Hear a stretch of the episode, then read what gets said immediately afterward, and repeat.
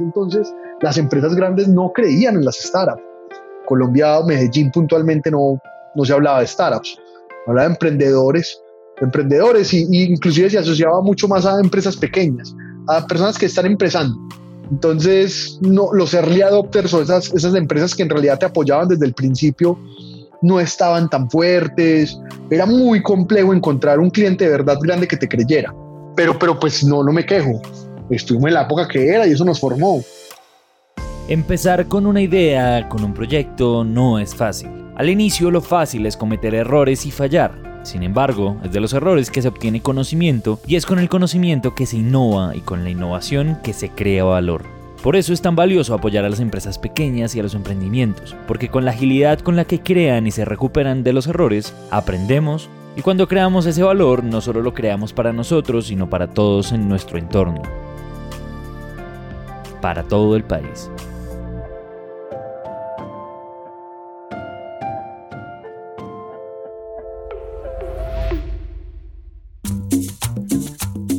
Esto es Juntos Construimos País, un podcast de Grupo Éxito en coproducción con Naranja Media en el que contamos las historias que hay detrás de las personas que todos los días trabajan por Colombia. Bienvenidos. Nosotros tenemos una plataforma de software donde las empresas entran, cargan sus contenidos, imágenes, videos, textos, etcétera, y las pueden desplegar en cualquier pantalla, sea una pantalla de un televisor convencional, sea un monitor industrial, sea un computador, ¿Para qué? Para poder mejorar la comunicación, hacerla más efectiva, hacerla más automática hacia los empleados o hacia el mismo público. Nosotros decimos muchas veces que nosotros creamos un canal de televisión corporativo, te creamos tu propio canal de televisión. Queremos apoyar al sector retail a que se transforme digitalmente y pueda lograr alcanzar las metas, optimizaciones, mejoras y generar finalmente una experiencia al cliente fenomenal. Tecus es una empresa tecnológica colombiana que, aunque demasiado joven, compite con grandes startups internacionales e incluso es una de las compañías certificadas por LG como partner de desarrollo.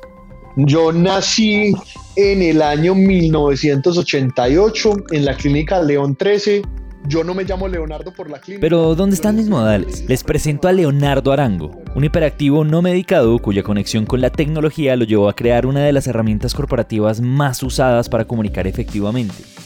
Por eso hoy contamos su historia como coprotagonista en este relato de unos y ceros. Mi tío, que era el hermano de mi mamá, mi tío era un ingeniero electrónico, trabajaba en Ecopetrol, entonces yo siempre lo veía como una, una de esas figuras a las cuales tú quieres ser cuando eres grande, ¿cierto? Era mi persona a seguir. Él, él me compraba esos kits de ese kit que eran de robótica, pues no de robótica, de electrónica. Entonces eran kits para poner la resistencia, para prender un ledcito, un bombillito. Entonces desde muy chiquito yo tuve como ese contacto y cuando él muere, eso yo creo que lo marca uno. Siempre me gustó pues los temas tecnológicos, me gustaban mucho los videojuegos, era muy aficionado a los videojuegos empecé a hacer un curso de robótica cuando estaba en 11 y ese curso de robótica yo creo que también ya definió del todo a qué me iba a, dedicar. Me presenté a ingenierías, diferentes ingenierías en cada universidad, yo creo que me presentaba una diferente. En la Nacional me presenté en Ingeniería Mecánica, en la UPB me presenté a Ingeniería Aeronáutica, en la Antioquia me presenté a Ingeniería Electrónica y en la Escuela de Ingeniería me presenté a Ingeniería Mecatrónica. Entonces era como todo mezclado, pero siempre iba para lo mismo. Finalmente yo no termino pasando a la Antioquia, esto es también una historia curiosa porque yo quedé en el puesto 72 y eran 70 cupos. Entonces yo no pasé a la Antioquia cuando pasé, pasé, también fue preelegible en la nacional, me fui a estudiar en la escuela de ingeniería y muy empezando en la escuela de ingeniería me llamaron de la Antioquia que dos personas se habían retirado que si quería tomar el cupo. Y pues ya, eh, dicho hecho, cancelé mi semestre en la escuela de ingeniería, me fui para la Antioquia y ahí viene todo. Y ahí en la Universidad de Antioquia, Leonardo conoció a quien ha sido su socio y amigo desde hace más de 10 años presento a Jaime Marín, la otra voz que hace parte de esta historia. Yo estaba en el Seminario Menor de Medellín, esa copulita blanca que se ve por allá en, en Las Palmas, y cuando estaba por allá en el grado 11 me dieron un curso de, electrónica que inclusive yo empecé a liderar y ahí me empezó a llamar el tema de la electrónica. Me gustaba mucho toda la, toda el tema de la matemática y la ingeniería. Toda la vida fui un amante de los videojuegos. Mi hermano y yo fuimos muy amantes de la línea de Nintendo. Muchos son de Play o de Xbox, pero mi hermano y yo fuimos de toda la vida nintendistas. Yo me presenté a, a mecánica en la Nacional, electrónica en la Antioquia, y no me gustó ninguna universidad, me enamoré de la Antioquia por las instalaciones y resulté estudiando en la Antioquia. Siempre dije que no quería solo estudiar, sino que me apasionaba mucho, era una persona muy, muy inquieta por, por otras áreas pues, de, referentes a las académicas y, fue como el, grupo Geo GEPAR el que me impulsó a, tener mayor, pues, como mayor eh, ganas por ver el tema de la electrónica. No corramos tanto. Ese nombre, GEPAR, es demasiado importante porque allí es que Jaime y Leonardo iniciaron con sus primeros proyectos. Trabajamos desde muy jóvenes en un grupo de investigación, en el grupo GEPAR, Grupo de Electrónica de Potencia, Automatización y Robótica. Ahí nos conocimos y empezamos a, hacer muchos proyectos de investigación que eran paralelos al mundo académico. Creo que Leonardo y yo estuvimos más en el grupo de lo que estábamos en las clases. Éramos muy gomosos de la robótica, de la electrónica. Teníamos como un grupo donde cada uno ponía una parte para el robot. Entonces había un compañero que se encargaba de hacer el hardware, otro que se encargaba de pensar el algoritmo. Yo me encargaba de desarrollarlo. Leonardo ponía las partes del, robot porque era el de la plata y cada uno armaba el rolcito con cada uno de sus frentes de trabajo. Inclusive en ese grupo llegamos a participar de, de una competencia de robótica siendo estudiantes de segundo grado de ingeniería electrónica. En su momento, las únicas personas que participaban en esos concursos eran los que estaban terminando la carrera o ya ingenieros graduados. Entonces fue como un hito súper importante. Nosotros, unos culicagados, participando en, un, en una competencia robótica acá en la ciudad de Medellín. Como la energía se transforma, la inquietud por el desarrollo tecnológico se transformó en negocio. Entonces nació Tecos, en el año 2008 pues se nos mete una vena de emprendimiento, se empieza a hablar de emprendimiento en el grupo de investigación. Yo creo que, éramos muy jóvenes, pues yo tenía 19 años, Jaime tenía pelo, ya no tiene pelo. empezamos a trabajar con supermercados y después esto fue creciendo. Éramos dos personas, Jaime y yo empezamos desarrollando, después nos dijimos, bueno, ¿quién de nosotros va, va, a vender? ¿O vende usted o vendo yo? Porque éramos los dos para arriba y para abajo a todas las reuniones. Me acuerdo que teníamos que implementar un cliente en Yarumal y éramos los dos en un bus cuatro horas ahí viéndonos las caras, hablando, conversando, llegábamos, los dos hacíamos todo y nos devolvíamos. Entonces en ese tiempo, ¿quién más desarrollaba? Nadie, ¿cierto? Era la, empresa hasta que nos dijimos, bueno, pues nos toca dividirnos. Yo tomé la rienda de la parte comercial, la parte gerencial y Jaime tomó totalmente la dirección del desarrollo. Cuando uno tiene la vena del emprendimiento, todo es realizable. Sin embargo, por varios motivos es distinto programar un robot a crear una empresa principal es que fallar en un proyecto robótico en el peor de los casos nos obliga a replantearnos el objetivo de la investigación. Pero si algo no funciona en una empresa, los clientes pierden confianza y dejan de comprar los servicios de donde sale el dinero con el que creamos o peor, con el que vivimos. Después de, esa pelea, pues bueno, no pelea, pero, pero ese esfuerzo para que le crean, le crean a uno, le dejen montar un piloto. Burger King ya tenía todo un sistema de señalización montado en todo el país, iba a ser nuestro primer cliente más grande, tremendo nombre. Uno decir que mis pantallas son las, mi sistema es la que gestionan las pantallas de Burger King, eso era como una, pues un orgullo muy grande. Entonces nos, nos permitieron hacer el piloto. Listo, hágale, pues haga el piloto.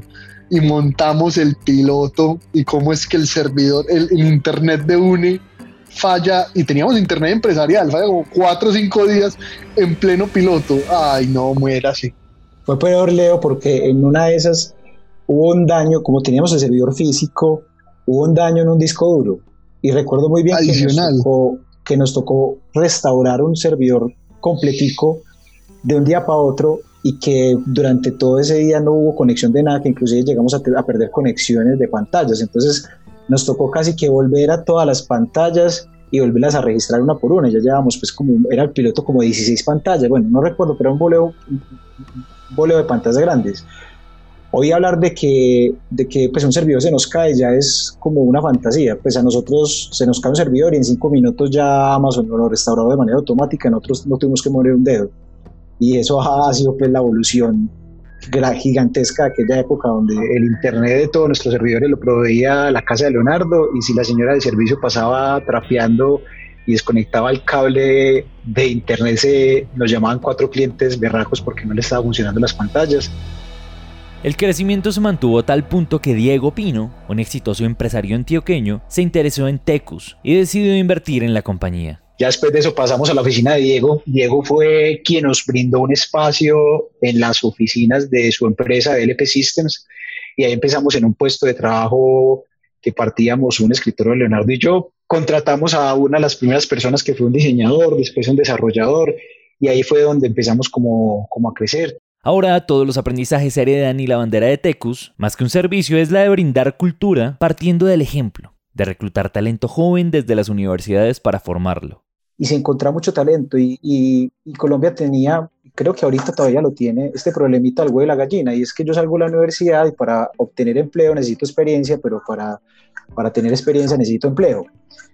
Y nosotros nos dimos la oportunidad de contratar, pues y contratamos muchos estudiantes. O sea, curiosamente hoy en, la, en todo el, el staff de ingeniería de 13 desarrolladores que hay, solo hay 3 o 4 que tienen título de ingeniero y solo dos que tienen título de ingeniero de sistemas. Hay personas de otras carreras y cuando uno conversa con ellos es la oportunidad que da el espacio, primero confiar en estudiantes que tienen todo el talento para dar de sí lo máximo y segundo, obviamente encontrar en ellos, pues darles la oportunidad de poder, de poder formarse. Así que creo que, ese tema de formación también es, es un, aporte, un aporte importantísimo. Las empresas no deberían de contratar solo personas, deberían de estar formando talento todo el tiempo. Entonces ese tema, pues como ese paradigma de la formación, se tiene que dar directamente de la empresa sin ánimo de, esperar a que uno siempre reciba por la empresa.